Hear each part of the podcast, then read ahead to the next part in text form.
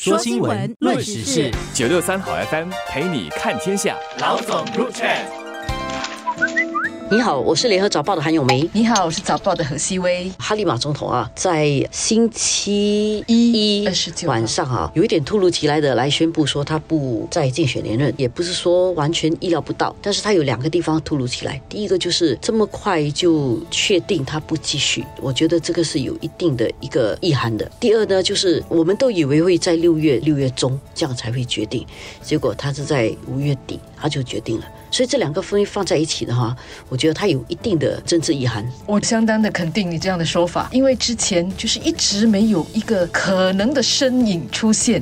那现在突然间他决定了，意思就是说，应该至少是体制里面比较有把握的人哈，应该已经他们心里有数了啦，是，所以才会让他说好了，宣布他要退出。对，因为任何人哦都有权利去想要谁做总统。一个公民也可以，一个反对党也可以，一个执政党当然也就可以了。你任何一个公司，如果说他觉得他的总裁很好，他去做总统，他们也可以去提名，只要他能够符合那个条件。那执政党体制自然也是有他们心目中的人选。然后以我们多年来看，新加坡政府啊，不太可能会在完全没有一个心目中的人选的情况底下这么淡定。我觉得他们应该已经有了一定的人选，而且这个人选不是说他们好几个人选，因为之前我们看好几个人符合啦。为什么？因为所有的那个部长都符合的嘛。但是真正一个那个人愿意，他们自己也他们信任，他们也可以推举。而且如果在党里面的话，这个人必须退党。如果这个人不是在党里面是一个公共服务的话，也是要都谈好的。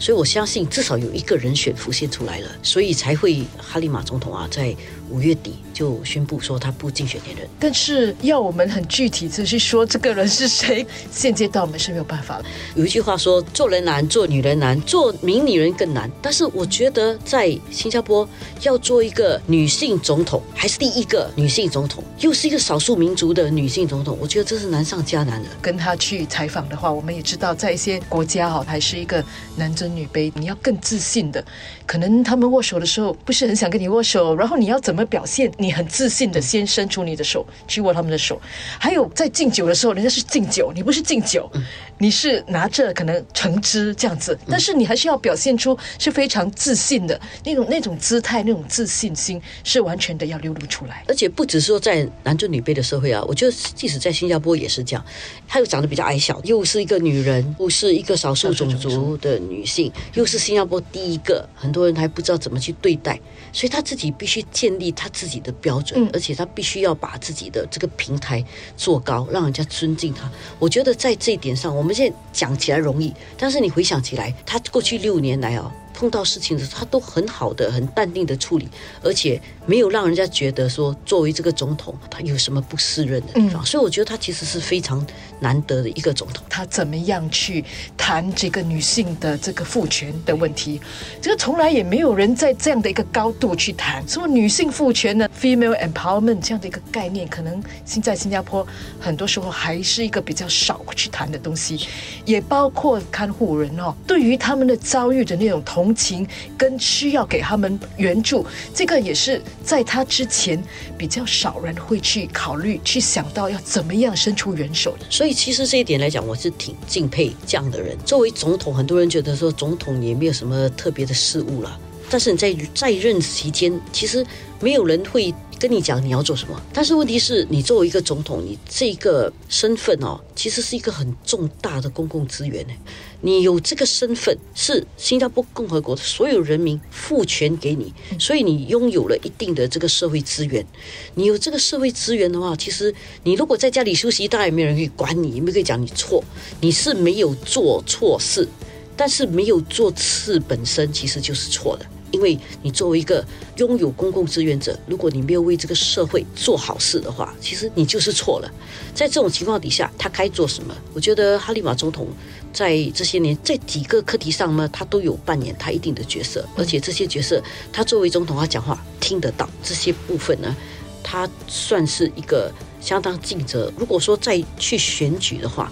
我不觉得他会因为是少数种族而吃很大的亏。还有一点，我觉得哈利马总统做的比较特别的一个做法，就是他真的是打开了总统府的大门，他请了好些人到总统府去参观。包括一些弱势的群体，当然也包括说刚才说他是少数种族，所以他主催了这个社会和谐国际大会，就广邀世界各地的那些啊不同国家的领袖来参加，谈说宗教和谐是怎么样能够去做到的。觉得这次的选举重要，它有几个原因，一个是 COVID 之后我们怎么看待我们的社会要怎么发展，第二个呢，就是因为是开放的选举，任何种族都可以参加。这次是不是会有少数种族参加来跟多数种族的这个竞争？新加坡人是不是能够很开放的态度接受各种新加坡人？然后第三呢？重要的是，因为我们政治领袖也在换代，所以呢，这次总统选举之后两年呢，就是二零二五年就会要国会选举嘛。所以在这样的一种情况底下，有些人可能会把它视为是一个前哨战，就是如果体制所推举的人或人们都很不接受的话，会不会就是哇，我就等着你大选的时候来给你教训？还是哎，你是选的人，我很喜欢，这次你总统我已经给你了，我现在张票我就不给你了？还是说，其实哎，这次你选总统很好嘞，可见你们真的很不错嘞，然后我就下次再选你。我觉得什么可能都有。总统作为一个团结人民的这样的一个象征，我觉得在这个时候可能也具一定的意义。我们也看到区域的整个环境啊，还有整个 geopolitics 啊，地缘政治的局势啊等等。所以对于新加坡来讲，如果是一个你知道他能够稳定民众的心的这样的一个人，我觉得在这个时候选出来的话，也有一定的意义。我也是这么认为，尤其是新加坡一直按照原则做是。如果这个总统也能够贯彻新加坡的这个原则，到国际上面也能够让人家尊重他，我想这个对新加坡来讲是非常非常重要的。每一次总统选举都还是重要的，我们必须选出一个让我们在国际上站得起来的一个代表。